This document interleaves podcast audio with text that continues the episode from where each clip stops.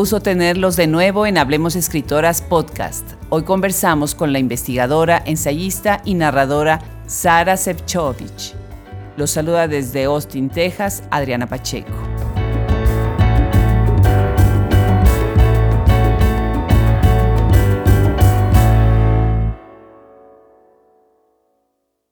Es un gran gusto compartir hoy con Sara Sevchovich, una de las grandes voces sobre cultura política y literaria de México.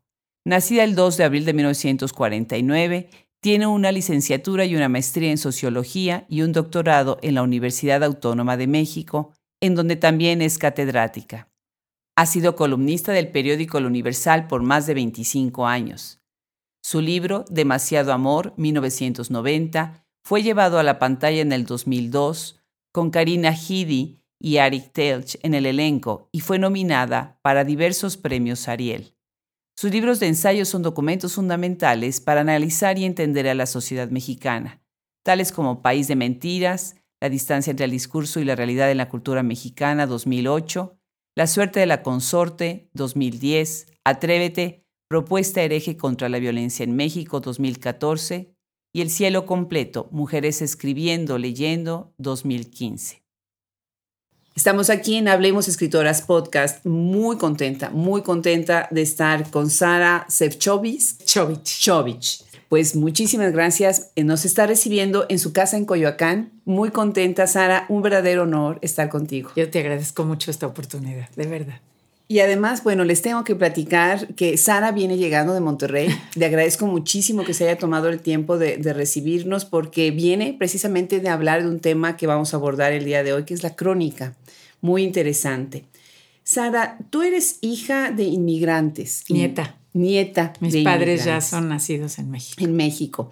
Y bueno, mucha gente sabe de que, tienes esta biculturalidad y esta visión, todo más hacia adentro de México. Tú eres solamente hacia adentro de México. Mi biculturalidad es la parte judía. Mis abuelos tuvieron que salir de Lituania, que en ese momento era parte del Imperio Ruso, los paternos y los maternos de Polonia y nunca más quisieron saber. Salieron de ahí por la persecución, por el antisemitismo, por el maltrato. Mis abuelos del lado paterno incluso se trajeron a sus padres. Yo todavía conocía a mis bisabuelos.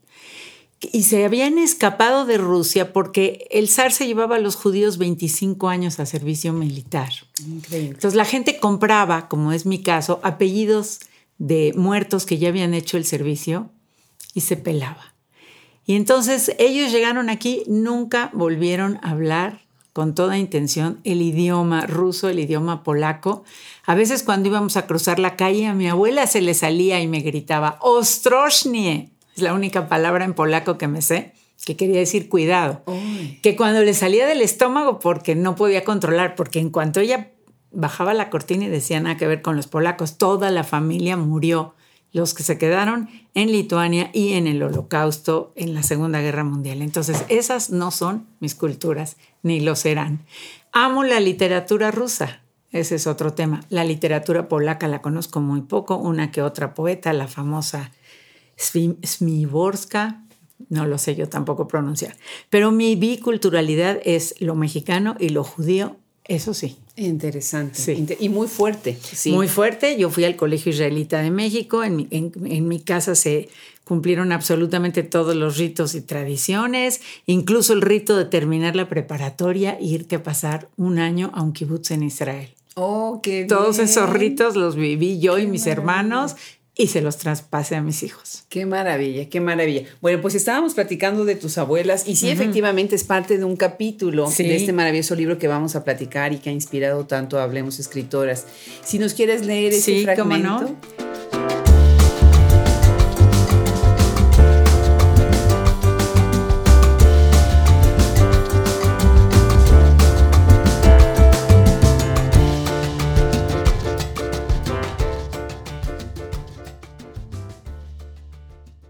Arriesgadas entonces mis abuelas, mujeres que salieron del este de Europa, una de Lituania y otra de Polonia, huyendo del hambre y la persecución religiosa, sin un centavo y sin tener la más remota idea de a dónde iban a recalar. Las dos llevaban un bebé en brazos, una a mi padre de seis meses, una a mi madre de tres años, y las dos iban siguiendo a un marido tan joven y tan asustado como ellas. Llegaron a México sin saber siquiera que este país existía. Lo hicieron porque ese fue el boleto de barco o la visa que algún burócrata les entregó. No puedo ni imaginar lo que sintieron al abandonar su casa sin la menor idea de lo que les esperaba y sabiendo que no había retorno posible. No puedo ni imaginar cómo se sintieron en un país en el que la palabra judío representaba al demonio y las personas se persignaban cuando encontraban uno ni imaginar cómo hicieron por integrarse y al mismo tiempo por no perderse y no dejar de ser lo que eran. Mi abuela materna nunca entendió que los indios fueran descalzos y con las cabezas cubiertas, pues en su casa era al revés. Lo primero que uno se tapaba eran los pies. Se sorprendió al ver a las mujeres con el bebé asomando tímidamente la cabeza de su envoltorio en la espalda, sentadas durante horas en el piso de tierra mugroso, vendiendo hierbas, raíces y piedras. Y no entendió cuando le preguntaron por su apellido materno, pues en su casa eso no se usaba, solo era hija por línea del padre. Qué barbaridad. Este, este libro es precioso, pero además el tributo que le estás haciendo acá a tus abuelas, eh, precisamente en ponerlas como estas mujeres valientes y atrevidas, porque sobrevivir como migrante, ahora que es un tema tan importante, es fuerte es muy fuerte y siempre admiré mucho cómo le hicieron y nunca lo entendí. Yo le preguntaba mucho eso a mis abuelas de pero ¿cómo hiciste? ¿Qué hiciste cuando llegaste? ¿Cómo preguntaste? Encima se bajaron del barco en el lado materno y les robaron todo lo que traían. Entonces, que eran nada importante, pero era sus, sus digamos, como sus eh, instrumentos para las ceremonias judías, su candelabro y sus recuerdos de casa. Uy. Y todo eso lo perdieron. Y sin embargo, acabaron amando este país. Ya lo creo. Y así se ve contigo. Se ve tu gran amor por México. Yo recuerdo en algún momento dando una clase, yo estaba eh, hablando de cómo puedes reconocer la grandeza de este país. ¿Y sabes qué hice? Fui a demasiado amor. Fui a demasiado amor porque, bueno, vamos a hablar ahorita también de demasiado amor porque es un libro que, que, que ha hecho historia y es, a mí me encanta, pero tiene unos pasajes en las descripciones de todo, de la comida, las iglesias, las mujeres, los lagos, eh, los ritos. Eh, precioso, porque además vas, es como si fuera entre una letanía y un eh, sin respirar que vas narrando, narrando, narrando. Les recomiendo muchísimo a quienes nos escuchan ahorita eh, el libro Demasiado Amor, que tiene muchísimas virtudes, tiene también esa virtud, hacer un tributo también a, nuestro país. Y es un tributo también a mi compañero de vida, que fue el que me llevó a recorrer todo eso. Eso es maravilloso, eso es precioso. Por ahí lo digo también. También, exactamente. Y hay algunas partes en donde verdaderamente uno se da cuenta de qué ignorante es uno de México. Es imposible conocerlo todo. Imposible, imposible. Y los nombres, los, los personajes históricos. Preciosísimo libro. Bueno, tú eres licenciada y maestra en sociología y tienes un doctorado en historia por la UNAM. Historia de México. Historia de México, donde tú eh, das cátedra. Sí. Y has estado... Eh, Soy investigadora ahí hace más de 40 años. Exactamente. Platícanos un poco sobre tu vida como investigadora, tu vida dentro de la UNAM y qué ha significado para ti este perfil tuyo como, como socióloga. Mira, trabajar en la UNAM no creo que exista ninguna posibilidad de tener un mejor trabajo en el planeta Tierra. Me van a tener que perdonar que a veces eh, eh, yo abuse de las palabras elogiosas, pero créeme que es el lugar más privilegiado que existe para trabajar, en el sentido de que cuando yo entré, tú podías estudiar o investigar lo que quisieras, recibir un sueldo por hacer lo que te gusta, publicar si querías en la UNAM y si querías afuera. Yo siempre publiqué afuera porque pues la UNAM tenía y sigue teniendo, creo, el defecto de que no distribuye muy bien sus publicaciones, pero no tenías ningún problema en hacerlo. También puedes dar clases, también puedes dirigir tesis, tienes muchas obligaciones, sin la menor duda. El otro día tenía esa, esa discusión con un lector del Universal que nos llama ustedes los privilegiados ahora que en este gobierno se ha puesto de moda considerar que quien trabaja con un sueldo y tiene los apoyos de un centro de educación o de alguna es un privilegiado que no se lo merece. Es falso. Nos hacen eh, eh, mucho trabajo, tenemos muchas obligaciones, tenemos que estar informando, tenemos que estar cumpliendo ciertos perfiles. El tipo de artículos y de, y de clases y de todo que haces está predeterminado, no depende de ti. Pero como te digo, me sigue pareciendo el lugar más privilegiado justamente porque estás haciendo lo que te gusta. Yo no puedo ser más feliz que cuando escribo mis libros o que cuando doy mis cursos de teoría de la cultura, de sociología de la literatura mexicana. Digo, es el sueño de la vida. Entonces, amo estar en la UNAM y para quienes crean que es un puro privilegio donde te sientas a mirar el techo, no. Tenemos mucho trabajo, pero merece la pena. Claro. Además, tú como socióloga, dentro de, la UNAM, dentro de tu investigación, siempre has dicho que ese es un, lugar muy bueno para analizar precisamente a la sociedad. Exactamente. Y desde dentro de las sociedades donde tú puedes argumentar, aportar, cuestionar, ¿no? Hay una cosa que yo siento que hay una tendencia fuerte con los sociólogos, la gente los percibe como politólogos o como gente que tiene que opinar sobre política. Y tú has defendido a capa y espada esta postura de, los, de, la sociología, ¿no? Incluso para la literatura. O sea, cuando yo empecé a estudiar la literatura mexicana en un instituto de investigaciones sociales, fue muy atacado. Todo el mundo me decía, vete a los departamentos de letras de la Facultad de Filosofía y Letras. Yo decía, no, a mí no me interesa analizar el, estilo de un personaje, su poema tal o su cuento tal. A mí me interesa entender a una sociedad que da por resultado este tipo de literatura y entender a una sociedad que quiere leer este tipo de literatura o no la otra. Mi primer, eh, digamos, trabajo sobre esto fue sobre un escritor que se llama Luis Espota. Luis Espota tenía la increíble gracia de vender medio millón de ejemplares, te estoy hablando en la segunda mitad del siglo XX, en los años 50, 60, en una semana cuando salían sus libros. Todos los intelectuales, todos lo despreciaron y lo maltrataron siempre, pero los lectores lo adoraban. Y ahí fue mi primer planteamiento de decirme, primero, ¿Por qué hacen esto los intelectuales? Segundo, ¿qué les da Luis Espota a los lectores para que les importe muy poco todo lo que los otros dicen y hacen y lo sigan leyendo? Esa pregunta es la que de algún modo ha, digamos, ha sido como el eje de todo mi trabajo sobre la literatura en general, sobre la literatura de mujeres. La primera vez que yo propuse en la Universidad Nacional mis tres temas de mi vida, porque la universidad era en ese momento bastante más abierta que hoy, pero se sorprendían mucho. Dije, quiero estudiar a Luis Espota. No era considerado un autor serio. Quiero estudiar los cómics de Yolanda Vargas Dulce, las telenovelas y luego a las mujeres escritoras. Ese sí fue el acabose. Todo el mundo me dijo, ¿qué es eso?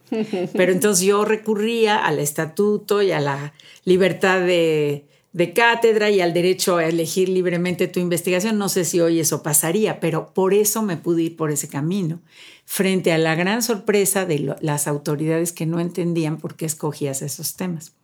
Esto que tú dices de defender una manera de entender algo que según los demás no va por ahí, porque si yo digo, quiero estudiar a Octavio Paz como gran literato, en la presentación de mi libro de Spota, una de las grandes maestras de la UNAM fue y me presentó el libro diciendo, lamento mucho cinco años de trabajo y una metodología tan brillante para este autor. ¡Qué barbaridad! Ojalá hubieras estudiado, me dijo a Villaurrutia, me mencionó a los que todo mundo estudia siempre.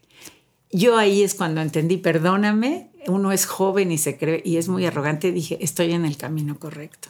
Y eso es lo que yo he querido estudiar toda mi vida. Sigue siendo muy complicado hacerlo, aunque es más difícil que los que no lo aceptan lo reconozcan, porque ahora ya se abrió más y eso se lo debemos mucho a Monsiváis la posibilidad de pensar que cultura no es nada más este cuadrito que ellos consideran donde entran tales pintores y tales escritores y tales obras de teatro, sino que puede ser algo más amplio, que también puede ser algo que no lo hacen los comillas intelectuales y que bueno, pues vamos a darle el, beneficio de la duda.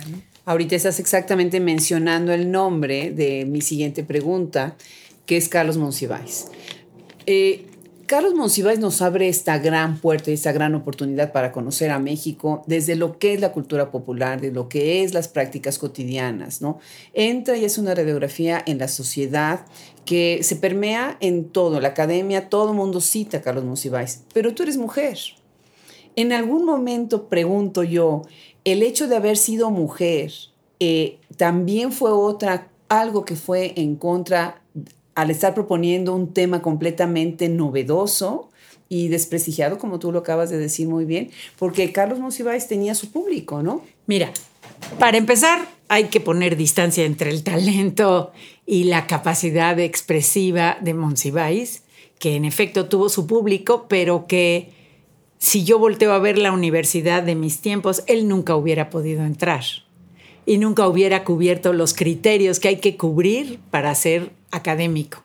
Es el colmo de los colmos. Al final de su vida le dieron un, un honoris causa de la UNAM y yo publiqué un artículo diciendo el gusto que me daba, pero lo triste que era que a Monsiváis, si él hubiera por la buena querido entrar, lo dije de él y lo dije de José Agustín, entrar a la Universidad Nacional no habrían pasado. Claro. Y es otra vez lo que te estoy diciendo de esa separación que hay entre lo que los lectores buscamos y lo que las academias y los intelectuales quieren. Todas esas enormes capacidades de Monsiváis, entro al hecho de que yo como mujer no creo que ese haya sido mi problema en la UNAM. Eh, mi, mi, sensación toda la vida en la UNAM es que yo ni cuenta me di de que había una diferencia hombres y mujeres. O sea, Entrabas y entrabas. Si alguien lo hizo o si fue una de las razones por las que no ascendías o si yo nunca me di cuenta. En lo que sí me di cuenta de la discriminación fue en, eh, en cuanto a los temas, pero eso le hubiera pasado igual a, te lo digo, a Monsiváis o a José Agustín. Eran temas que no eran considerados, que no eran aceptados como temas dignos de estudios académicos. Y bueno, es... Eh, de nuevo como socióloga te puedo decir, son los temas que estaban en el aire en ese momento. Por supuesto, no todo mundo nos dábamos cuenta. Yo, si de algo me precio a esta edad de mi vida, es de haber tenido una cierta antena para, para ver los temas que se iban poniendo de moda. Cierto. No sé por qué. Cierto, En algún momento me di cuenta que venía el tema de las mujeres, en algún momento el tema de las esposas de los presidentes, que a mí me costó tener que ir al jurídico de la UNAM para defenderlo como tesis, porque todas las gentes de la Facultad de Filosofía, de la carrera de Historia, decían eso, eso no sirve. Qué increíble. Eh, el país de mentiras, que ahorita le podría yo triplicar las cosas. Eh, con la, con la crónica, ni se diga, la crónica se está empezando a poner de moda. Hay antologías, la famosa antología de Monsiváis, pero no hay estudios sobre el tema. Entonces, ese, ese adelantarte un poco tuvo sus buenas cosas, pero también tuvo sus riesgos. Los riesgos es que a mí en todas las calificaciones académicas, pues como ven que sí trabajo, no me las niegan, pero tampoco me dan las mejores. Con todo y que mis libros tienen mucha investigación, pero se considera que son temas frívolos o superfluos. Son, ah, para mí son temas magníficos y fundamentales, fundamentales. O sea, La suerte de la consorte obviamente es uno de los libros que más han comentado de ti, por eso tampoco quiero dedicar mucho tiempo porque sé que se ha hablado en otras entrevistas sobre él, pero creo que era fundamental para que entendiéramos una, un, un papel, un rol que ha marcado la historia de México. 100%. Y ahora tienes además, estás entrando en este tema que es un tema fundamental, que es la crónica. Sí. ¿No? Porque la crónica, pues la estudiamos en la universidad los que nos dedicamos a letras. Y la, Como parte de toda la bola de la literatura. Exacto, y empezamos, bueno, con los naufragios y ya sabes, desde ahí para acá, ¿no? ¿Qué es la crónica para ti? ¿Cómo estás percibiendo esta nueva crónica o de qué manera la crónica te está sirviendo a ti como una herramienta? Te quiero contar, eh, hace unos 15 años más o menos fui a hacer un sabático a la Universidad Estatal de Arizona.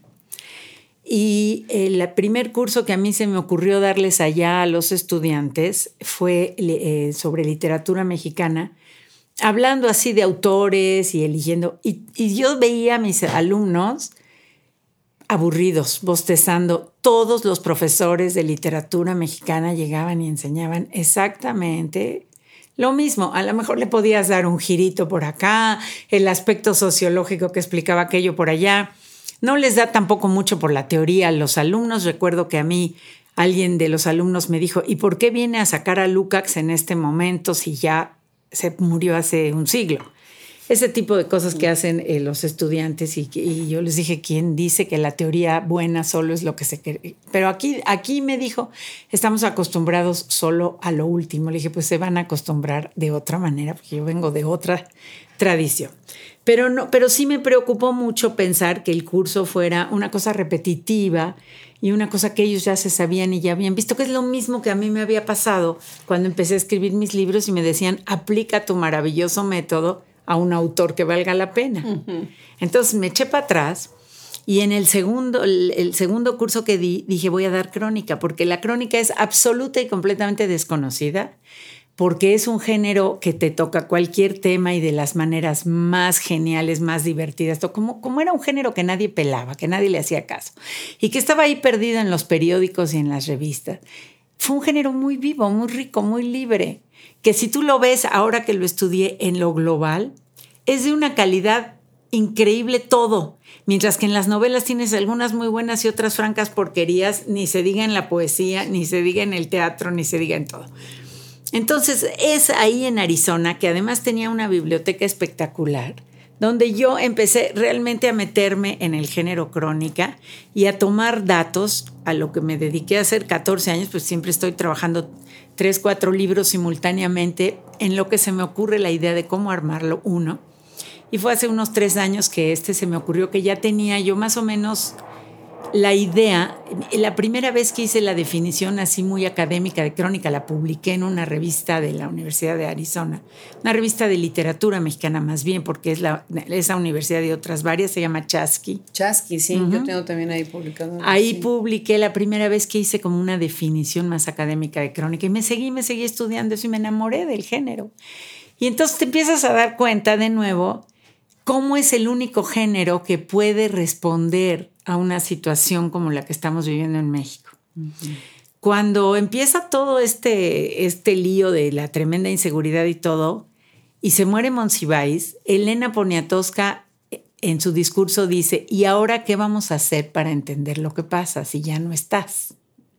Qué triste. Y ahí es donde yo me doy cuenta de que necesitamos a quien nos explique lo que está pasando, porque aunque lo vemos y aunque muchas veces lo vivimos, porque no hay nadie que yo conozca que no haya vivido un asalto, una extorsión o cosas aún peores, y a pesar de todo necesitamos quien nos lo explique. Y ahí es donde percibo que la crónica es lo que va a acabar y entonces es cuando me siento a armar el libro y a plantear las diferencias de cómo funcionó la crónica en otros siglos y, y, sus diferencias con lo que está pasando ahora. Y es cuando sale este libro y realmente me doy cuenta que sí es cierto, que ahora la crónica es el género de moda. Todos los editores buscan cronistas, todos los periódicos quieren tener cronistas, lo cual le impone también ciertas restricciones que antes no tenía, pero que nos ha permitido entrar en un género espectacular, ¿no? Eso, los tus libros educan de una manera muy amena, podría yo decir. De una manera fluida, en donde, además, bueno, cuando se ve tu, tu, obra de ficción, tu, tu, narrativa, eres una gran narradora, pero también eres una gran narradora de hechos de secuencias de cómo vas conectando un hecho de manera histórico, porque tú no puedes solamente describir la realidad y el, momento actual, a partir del momento actual, te tienes que ir atrás para poder entender de dónde viene todo este proceso de pensamiento y lo que pasa con la sociedad. El libro de crónica me hace pensar en qué va a pasar con el periodismo.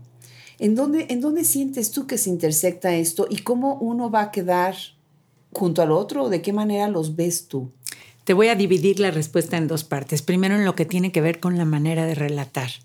Mi primer libro es, se llama La teoría de la literatura de Lukács y era el libro académico en el sentido más estricto que te puedas imaginar.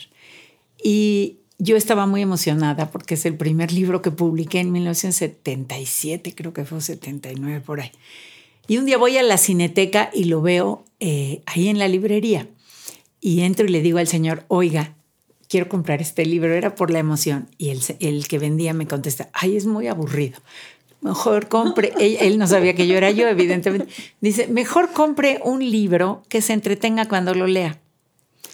Y ahí entendí muchas cosas. Cuando uno tiene veintitantos años, entiende muchas cosas con una frase así y me percaté de que lo que yo quería hacer era escribir libros que, lo, que te contaran cosas muy serias, porque todos mis libros tienen perfectamente todas sus notas y todos sus archivos de dónde salieron y todo, pero que si tú no te querías enterar de toda esa parte, lo pudieras leer y también supieras de qué se trata y fuera así.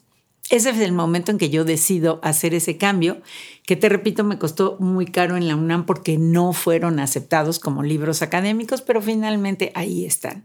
La crónica se empezó haciendo en el periódico, pero y muchos por eso le llaman periodismo. Incluso hay grandes cronistas en América Latina que consideran que lo que hacen es periodismo. Yo sí creo que hay que hacer una división. La crónica no solamente tiene la función de contarte lo que pasa, que eso se lo ha propuesto, antes era o como testigo o como participante, hoy ya no puede ser como ninguna de las dos cosas por la situación de violencia, pero digamos la función sigue siendo la misma pero tiene una voluntad literaria. Por más escasa que sea, por más que Gutiérrez Nájera te dijera, yo nomás escribo para ganar dinero, para comer, no es cierto. Hay una voluntad de narrar bien, de hacer literatura, que no tiene, digamos, la nota periodística, el reportero que, que te cuenta de una manera, pues, que tú te enteras de lo que pasa, pero no te produce por lo menos a mí no me produce ninguna mayor emoción en términos literarios. Entonces yo pondría ahí la división, pero eso lo puedo hacer yo como académica desde fuera. Quienes hacen crónica se ofenden porque se consideran periodistas. Acabo de estar en una conferencia de Leila Guerriero que es una cronista muy reconocida y que se considera y se respeta a sí misma como periodista, igual Martín Caparrós. Entonces, bueno, yo te doy mi rayita divisoria, mi frontera, pero no necesariamente es la correcta. No, no, pues se me hace muy interesante porque además, bueno, 25 años de escribir en el Universal y de hacer crónica de lo que sucede, ¿no? Pues obviamente habla de tu experiencia. Ojalá fuera yo cronista, no, lejos estoy. Ahí nada más soy una opinadora de los problemas nacionales.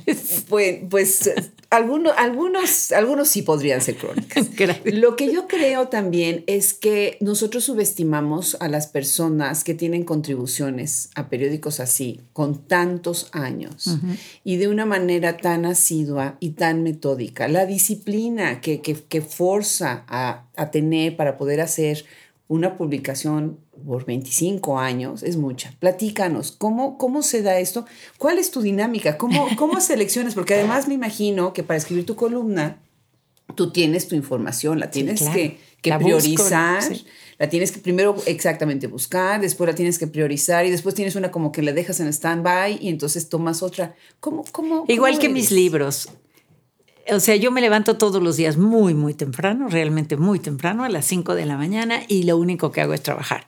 Voy un rato a mediodía al, a moverme en la alberca o al gimnasio y ya. Eh, pero eh, mi vida entera consiste en eso. Entonces, simultáneamente, como te dije, estoy haciendo los libros, simultáneamente estoy dando mis cursos, que los alumnos también me dan bastante feedback, y simultáneamente estoy eh, muy al corriente de lo que está pasando en México, que me importa mucho y que tengo un compañero que también importa mucho y platicamos de eso todo el tiempo. Entonces, eh, voy haciendo recortes, voy apuntando ideas, tengo cajitas para ideas de esto, del otro, de lo de más allá, y pensando cuál podría ser la prioridad para el artículo de esta semana. A veces tengo artículos medio elaborados incluso para dos o tres semanas porque no me alcanza a decir en uno todo lo que, lo que quiero decir. Tengo un límite muy preciso con el periódico, no hay cuentos de caracteres. Una hora exacta a la que yo lo tengo que entregar, eh, un día a la semana. Claro que yo misma cuando empecé nunca pensé que iba a durar todo este tiempo, pero ahora he descubierto que, aunque a veces no tengo tema y ya es jueves o ya es viernes, me es muy agradable poder decir lo que pienso respecto a situaciones de mi país. De otra manera lo platicaría con mi marido y con mis amigas y nada más.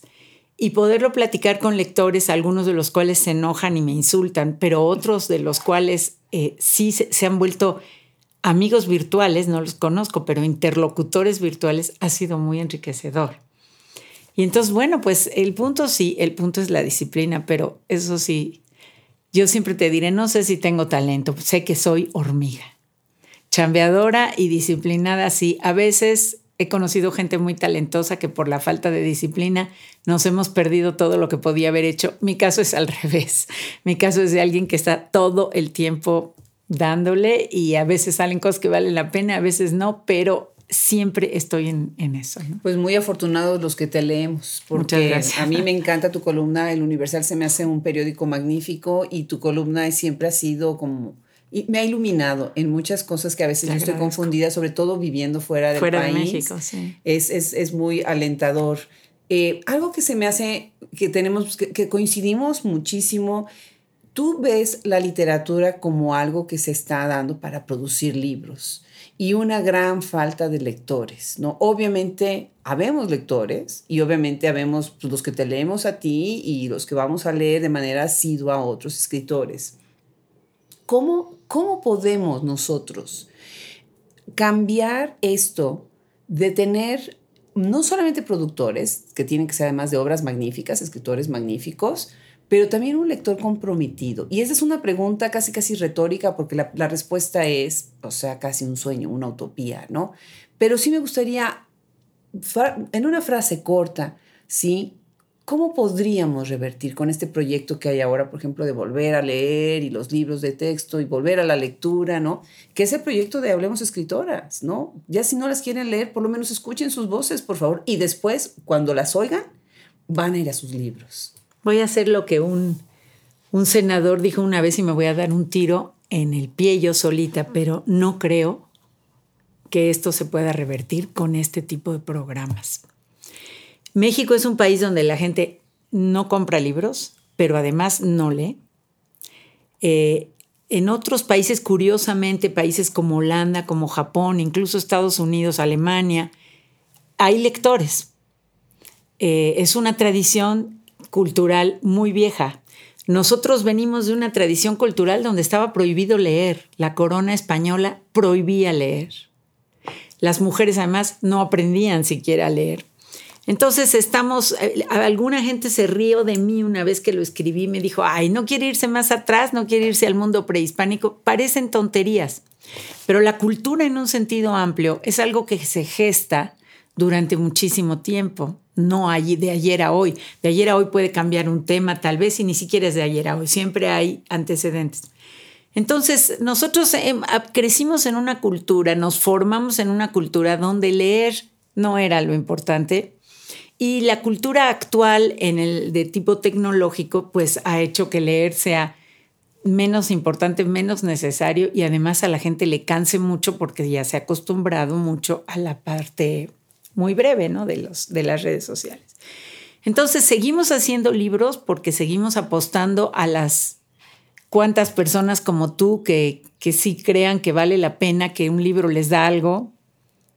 Afortunadamente todavía hay algunas, pero yo creo que los programas eh, obligatorios no pueden funcionar.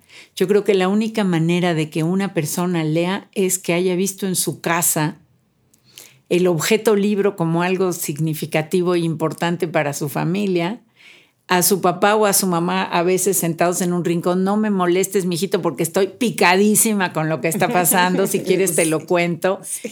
Yo entiendo que las autoridades de educación no puedan resolver eso, pero decir la última modificación es te sientas 20 minutos obligatorios a leer con tu hijo, cuando los padres mismos no, no saben leer. Acabo de estar en varias presentaciones de libros donde la chava que me presentó, en los últimos tres casos era una chava que venía de parte de la institución que me había invitado, no podía leer mi currículum, que yo lo hago súper breve y súper sencillo, con nada más poner el nombre de tres o cuatro libros. Oye, el cielo completo te parece un nombre muy difícil, demasiado amor, la señora de los... No los mm. podía leer. No, no, no, no. Una gente que representa a una institución universitaria. No, no, no. Entonces te digo, me doy un tiro eh, yo sola en el pie porque digo, estas cosas no las debería decir, pero con enorme tristeza las tengo que reconocer.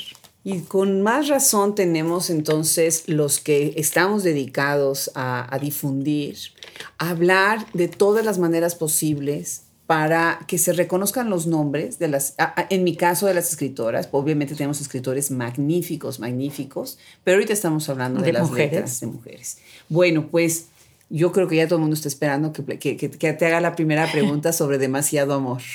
¿Por qué? Pues es, primero es tu primera novela, va a cumplir 30 años. creo que ya, ¿no? El año que entra, se publicó en 1990. Eh, una belleza de libro, ya fue llevada al cine, que en un papel preciosísimo con Ari Telch y Karina Guidi. Eh, ganó, bueno, estuvo nominada para el Ariel, varios Ariel en, varios temas. Y bueno, el libro te sientas y te lo lees todo, no hay manera de soltarlo, precioso, precioso. Yo sé que mucha gente ha hablado del libro y sé que ha hablado desde muchos aspectos. Yo quiero tomar dos aspectos. Primero, la parte sobre México, cómo eh, terminas emocionado de la mexicanidad, terminas verdaderamente con curiosidad y con interés de ir a ver a todos estos lugares que tú recreas, todas estas sensaciones y experiencias que significa ser mexicano. Bellísimo. Y lo segundo, con otras experiencias, la corporalidad de Beatriz, la manera como ella maneja toda la cuestión del deseo a través del deseo de los otros y cómo hasta el final nombra su nombre. Y es cuando en ese momento ella está aceptando que es quien es y está renunciando a las cosas que no, que ya sabe que no son de ella. El, recorrido en este intercambio que es totalmente epistolar con su hermana, hay partes en donde yo siento que incluso la hermana es como un fantasma. tengo hasta, al principio estás leyendo y dices, ¿de veras está en Italia? ¿No se lo estará transando?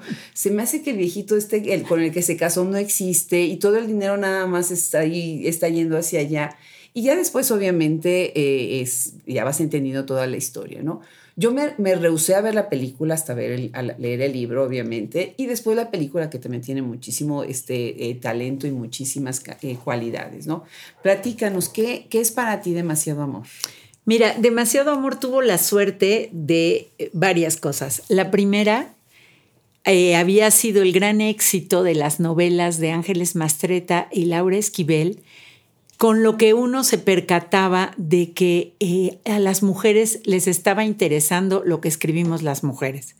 Yo sabía como académica que desde el siglo XIX las más grandes lectoras que hay en este país, y, y te diría que en muchos otros son mujeres, leen mucho más que los hombres.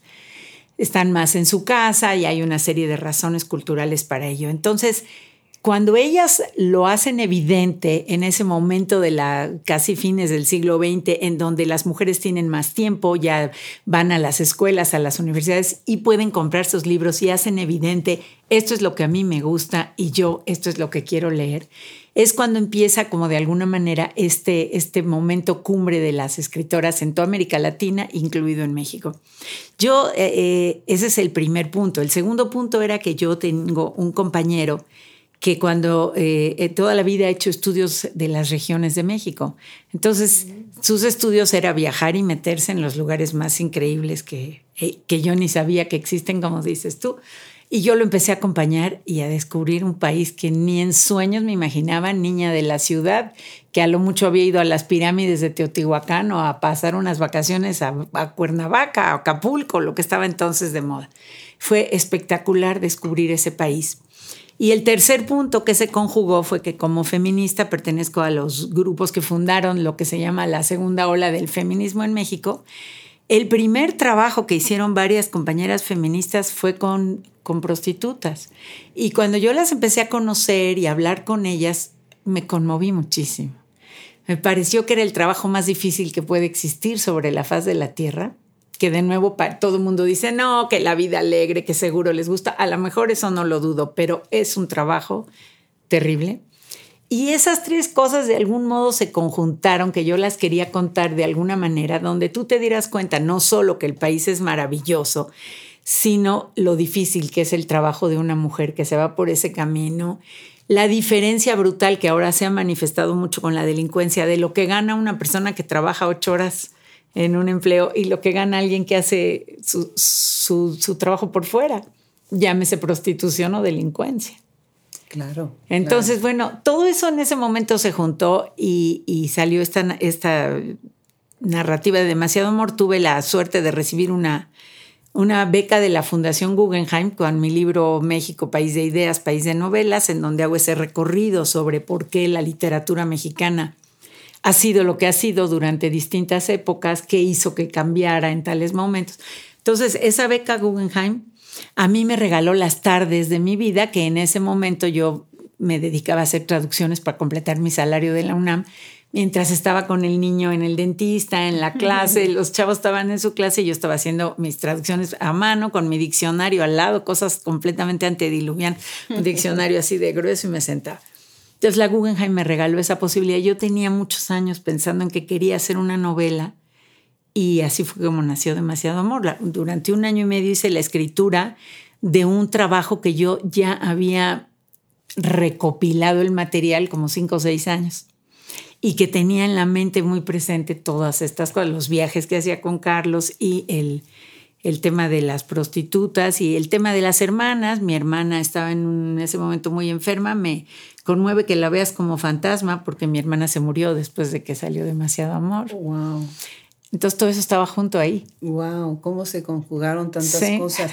El la, novela ganó el premio Agustín Llanes. Sí, eso me dio las tardes libres para otra novela. Maravilloso, maravilloso. E, e, en verdad es una novela que vale muchísimo la pena leerla varias veces. No una vez, varias veces. Y me gustaría pasar para a la siguiente novela, pero antes te quiero hacer una pregunta. Eh, quisiera primero que me hagas un comentario breve sobre la violencia relacionada con la maternidad. Porque tu libro, La Señora de los Sueños, es una madre, es una madre de, casa. A mí me dio muchísima tristeza las primeras páginas. Muchísimas tristeza, muchísima tristeza. Ahorita te, voy a pedir que nos, que nos leas la, la primera página por las muchas mujeres que yo conozco que tienen esa vida. Y la verdad es que cuando vas avanzando en el libro y te das cuenta de realmente hacia dónde ibas, te sorprende. Te sorprende porque yo pensé que el libro iba para otro lado, completamente distinto. Platíganos un poquito primero sobre qué piensas sobre la violencia y la maternidad. Fíjate que yo eh, cuando escribí ese libro no tenía la idea de hablar de la violencia eh, física. Esto que las feministas han defendido mucho, madres golpeadas, hijos golpeados, no. Mi idea era hablar de la vida normal de una ama de casa normal, nadie excepcional, nadie a quien el marido trataba mal, nadie a quien le iba pésimo en la vida, sino una señora común y corriente que tiene que cumplir todos los días de su vida ciertos ritos para que la vida de todos los demás funcione y que, y que los demás pues no la tratan mal, pero tampoco la tratan bien. Es un objeto más con el... Pero, pero esa misma vida, si la ves desde el punto de vista del marido, pues el pobre tiene que trabajar para mantener a esa bola de gente y a lo mejor también es un burócrata que, que podrías decir lo mismo de él. Los hijos son los únicos que de alguna manera tienen la ilusión de la juventud cuando todavía crees que si haces esto vas a llegar hasta acá, etc. No era mi idea y, sigue sin serlo, me sorprende incluso que me lo menciones, hablar en términos de lo que es violencia. Yo sé que hoy el concepto de violencia ha crecido y se ha ampliado mucho a cosas que cuando yo escribí esa novela también hace casi 30 años, veintitantos, no eran consideradas como tales. No fue ese mi objetivo. Mi objetivo era, esta es la vida de una ama de casa clase mediera, de las que hay millones y a las cuales, según yo, lo único que los puede salvar en la vida para no volverse locas todos los días recogiendo y limpiando y cocinando y, aguantando los enojos es leer. Esa era la idea. Y de repente como Sherezada. Sí, como Sherezada, exactamente. Las mil historias precioso porque es la India y es España y es el Medio Oriente y es Cuba. Y, es, el, pasado y es el presente. Y, además, bueno, ah, pensé muchísimo, y ahorita vamos a hablar de feminismo, ¿no? Pensé mucho en, mis clases de feminismo y todas las teorías feministas sobre la, loca y el ático, ¿no? Y, y cómo, bueno, pues ella empieza a enfermarse. Es una novela muy bonita muy fuerte y con una narración, de verdad, eres una gran narradora. Te lo agradezco mucho. No, no, sabes cómo puedo apreciar ese, ese elogio de verdad, porque eh, sí me cuesta mucho trabajo escribir. Una señora que fue a mi premio de, de Demasiado Amor me dijo, ¿por qué se lo dieron a usted si yo escribí mi novela y me tardé dos semanas? ¿En escribirla? En escribirla. Y la metí al concurso y me conmoví mucho, porque ¿quién se puede imaginar que para escribir sencillo es mucho más difícil? Claro, efectivamente. ¿Nos quieres leer? Sí.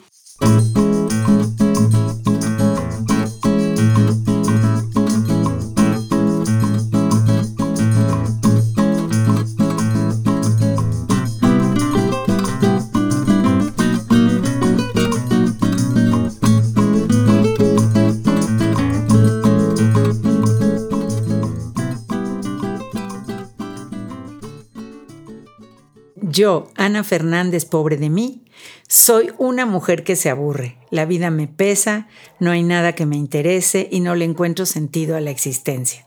Tengo el alma envejecida, me siento un trapo, una jerga, me estoy secando. Vivo en el hastío mientras las horas van limando los días y los días van royendo los años. Vivo como muerta en esta vida no vivida y se me escurre entre las manos la vida, mi vida. Nunca hubiera pensado que este vacío podía ser tan fatigoso. Paso tantas horas sin que hacer ni ocupación, los minutos se me hacen eternos inventando con qué llenar el tiempo. Me sé de memoria mi mundo tan estrecho.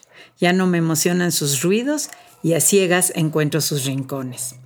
Preferiría renunciar a seguir adelante. Me da pánico pensar que llegará mañana y la otra semana, el siguiente mes y dentro de cinco años todo seguirá igual. ¿Habrá salida a esta heridez, a este ahogo, a esta asfixia? ¿Se puede desear algo que no se sabe qué es? ¿Añorar una felicidad de quién sabe si exista? ¿Sentir nostalgia por lo desconocido? Quisiera gritar, solo que habrá alguien que me escuche y serviría de algo. Precioso, precioso. De verdad es, un libro que te hace soñar un poquito eh, en todas estas historias y por otro lado te das cuenta de la gran soledad en la que vive esta mujer. Y su hija es la que es más severa con ella. El hijo la, la, todavía la coge un poco. No, mi aprendizaje con las mujeres es que lo peor son las mujeres con las mujeres. Mm. Es terrible porque todas tratamos de hablar de la sororidad y todas esas cosas, pero y la relación hija-madre es la más difícil que existe y esto no lo invento yo, está muy documentado. Claro, claro. Bueno, pues hablemos de feminismo. Yo como tú me, también me asumo como feminista.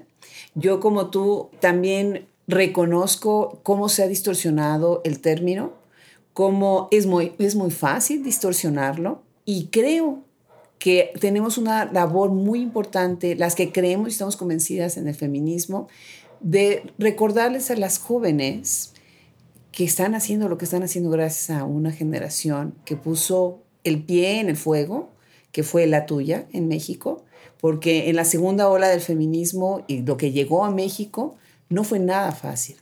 Y después venimos nosotras, otras generaciones que hemos tenido que, que seguir arando en otros campos y que a veces sentimos un poco que aramos y que predicamos en el desierto, ¿no?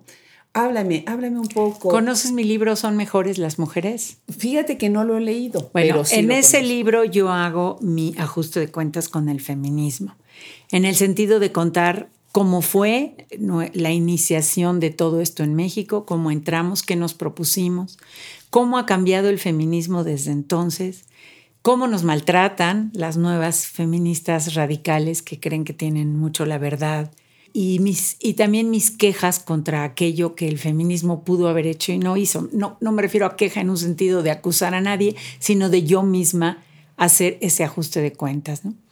Y bueno, pues eh, pues ahí está.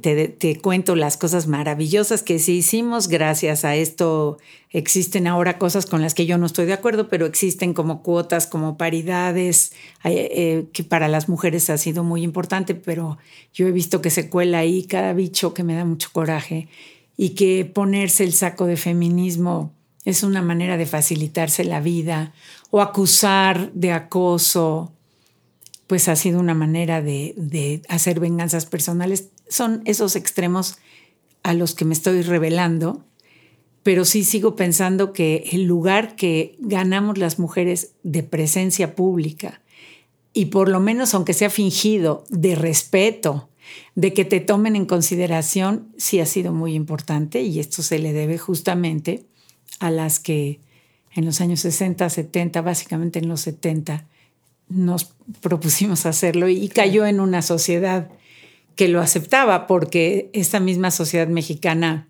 se burló de Rosario Castellanos y en vez de la vigilia estéril, acuérdate, le llamaban la vigilia estéril. Entonces también nosotras no podemos pensar que es nuestro talento, sino es un momento cultural y social ya muy influido por Estados Unidos que nos permitió que nosotras también pudiéramos actuar así, salir a la calle a manifestarte y aunque mucha gente nos insultaba, lo pudimos hacer y negarse a los festejos del Día de la Madre, aunque mucha gente se molestaba, pudimos hacer todo eso porque ya era una sociedad mucho más modernizada que lo permitía. Claro, y fíjate que para mí algo que fue fundamental con mi feminismo eh, o la manera como yo veo el feminismo es la academia, estudiar, leer y leer. Y aprender que hay muchos feminismos, que ha, que ha habido una evolución, sí, que nosotras como mexicanas estábamos luchando de cosas, por cosas muy diferentes de lo que estaban haciendo en otros países, pero que sin embargo siempre ha habido vasos comunicantes, hablamos de Lesama Lima, que nos va abrazando a todas. Y el objetivo final es, es muy claro y muy lógico, ¿no? Simplemente tenemos que ponernos en concordancia para, como tú dices, que nadie se salga en esa locura en esos extremos que a veces no tienen que ver con el feminismo, ni con las mujeres, ni con los objetivos, ni con la lucha, sino con razones personales oscuras. Y, y precisamente hablando de esto, me gustaría cerrar la conversación. El cielo completo, si ustedes quieren saber de escritoras, tienen que leer este libro. Este libro es un compendio de las escritoras más renombradas de, obviamente faltan muchos nombres, como la misma Sara lo dice, ¿no? Pero tendencias, la idea era, juntar las tendencias de lo que están escribiendo las mujeres. Exacto, y no nada más quedarse en México, sino salir a Latinoamérica y salir al mundo, porque creo que muchas veces lo que hacemos es que empezamos nosotros a regionalizar. Sí. Y eso es excluir. Sí. A veces tenemos que hacerlo por falta de tiempo. O por falta de idioma, no hay remedio. A mí me encantaría poder leer Sirias, imagínate, egipcias. No, eso sería. Pero si no están traducidas a alguno de los idiomas que yo manejo, no puedo. Claro, claro, definitivamente. Coreanas, y he encontrado muchas traducidas. Ahora estoy juntando todo ese material, pero deben ser una mínima parte, ¿no? Claro, y ojalá tuviéramos más traductores, ¿verdad? Eso sería muy bueno, aunque sería mejor leerlos en sus, pues sí, pero Ya, ya no me da tiempo de aprender todo eso. Árabe, coreano, imagínate. eso estaría genial. Bueno, está Elena Poniatowska. Tienes una sección en donde estás eh, precisamente haciendo una reflexión de varias escritoras a las que les llamas escritoras sentidas. Y en esa sección está Alfonsina Storni, maravillosa, Margarita Duras, Sor Juana, Virginia Woolf, Gabriela Mistral, otras más y Elena Poniatowska.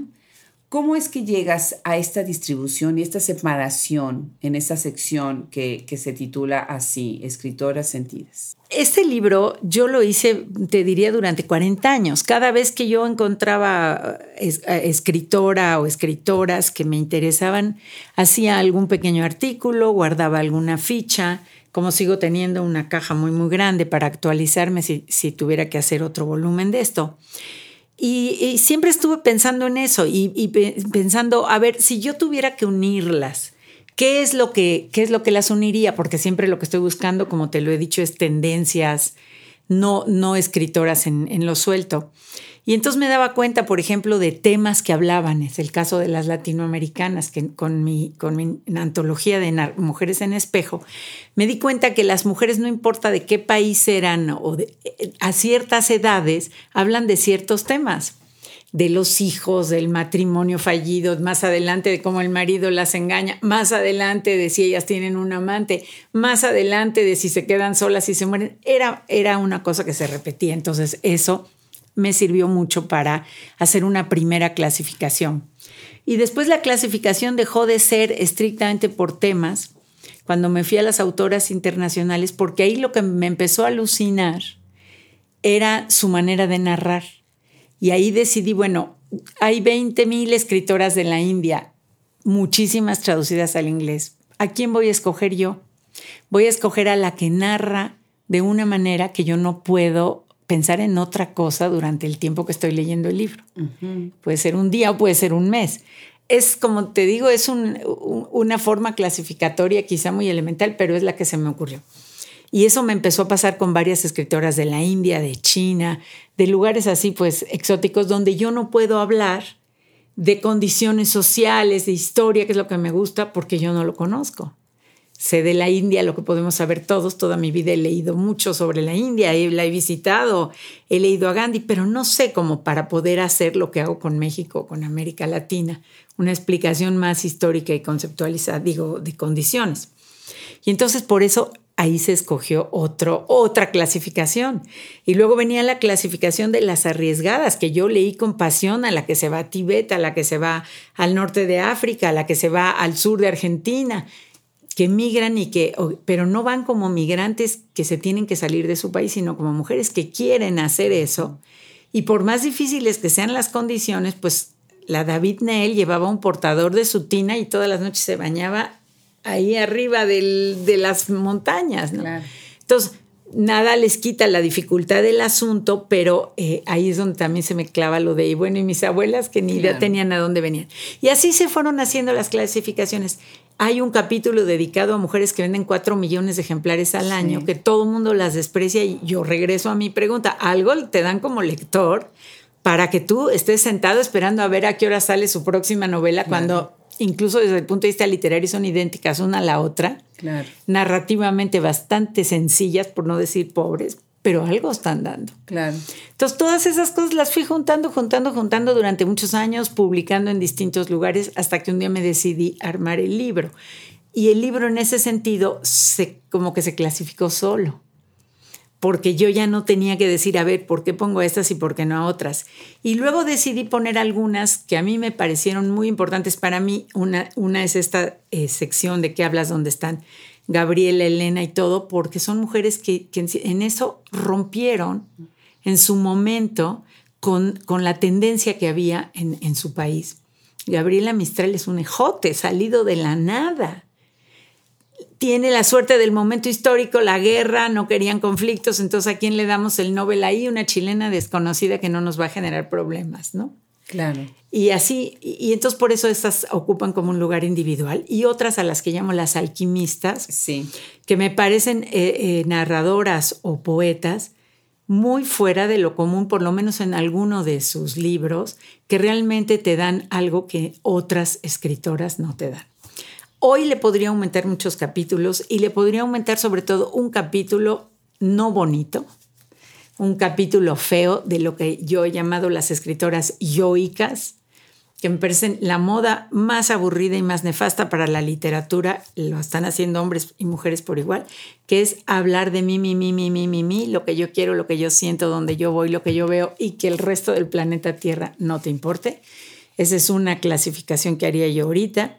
Otra clasificación que haría yo ahorita sería, y por aquí está puesta la que habla del exilio, pero la podrías aumentar muchísimo ahora con todos los libros que están empezando a salir de quienes migraron de los países árabes a Europa y van a salir después de los que están ahorita migrando a México, porque en todos esos grupos tiene que haber quien relate lo que le pasó. Claro.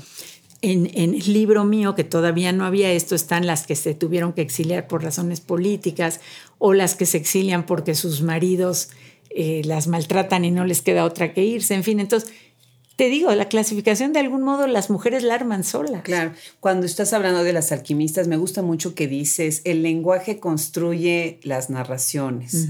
Ahí prestas mucha atención y sí es cierto, son alquimistas del lenguaje. Y ves lo docto y las lecturas atrás, cómo manejan desde el punto de vista lingüístico, semántico, ¿no? Yo, yo no me puedo imaginar lo que puede ser construir un poema de esos y estar buscando durante tiempo la palabra que, que pueda armar. Entonces, me parece lo más difícil que existe. Estoy de acuerdo. Bueno, la, conversión puede extenderse horas porque es una maravilla platicar contigo. Yo nada más te quiero comentar una cosa que a mí me encantó. En el libro pones una sección sobre siglo XIX. Sí. Las escritoras del siglo XIX. Yo mi disertación doctoral es precisamente siglo XIX. Y una de las cosas que yo siempre vi, defendí cuando estaba haciendo el doctorado, es que cuando las del Cono Sur estaban escribiendo la novela antiesclavista, ¿no? Y, teníamos a, eh, eh, eh, Mercedes Cabello de Carbonera, ¿no? Sí, sí, Nosotros estábamos todavía escribiendo de santitos. Sí, todavía había estos libros en las mujeres del siglo XIX, hasta muy al final del siglo XIX, em, empiezan ya a, a, entrar a las vanguardias y entrar un poquito más al modernismo. Más o menos, bastante menos que más. Exacto, ya son las de porfiristas, al final, al final, para el brinco del siglo XX, ¿no? Y nosotros nos quedamos en México. He de decirte que eh, la cultura mexicana, y regreso a la, a la tradición de, de por qué siempre ha sido muy represiva en términos para las mujeres. No tenemos grandes amantes en nuestra historia, ni grandes escritoras hasta mediados del siglo XX. Todas estas de principio probablemente después de la revolución puedes poner la excepción de Nelly Campobello, pero todas las demás, los cuentitos para niños, a lo mejor de alguien, pero no tenemos eso porque somos una cultura muy reprimida, incluso para, para, para escribir, para tener amantes, para hacer poesía. Las poetas que, que tenemos de la época colonial y de la época del siglo XIX son bastante pobres en comparación con el cono sur, ¿no? Por eso esa es la importancia de analizar las cosas desde una perspectiva amplia, porque si no, ¿cómo te lo explicas? Ellas son más inteligentes que yo. No. O, tenían maridos que sí les permitían escribir. Por favor, varias se suicidaron o se tuvieron que salir de su país porque el marido y la sociedad las perseguían. Claro. Entonces, lo único que te puede explicar la pobreza de nuestra literatura en general con muy pocas excepciones, y por eso yo amo la crónica, que no tuvo que soportar nada de eso. Y la pobreza muy evidente de nuestra literatura de mujeres es que nuestra cultura se formó en la represión más absoluta de todo lo que tuviera que ver con la letra y la palabra, porque, bueno, y el cuerpo, ni duda cabe. Porque eh, una cosa es que te digan que te prohíben leer, pero esto se convirtió realmente en un castigo, en una manera de ir al infierno. Entonces tenías que ser muy arriesgada para atreverte a leer un libro, ya no se diga para escribir algo. Definitivamente. Sara, pues un placer ah, platicar para mí es un gusto que hayas venido.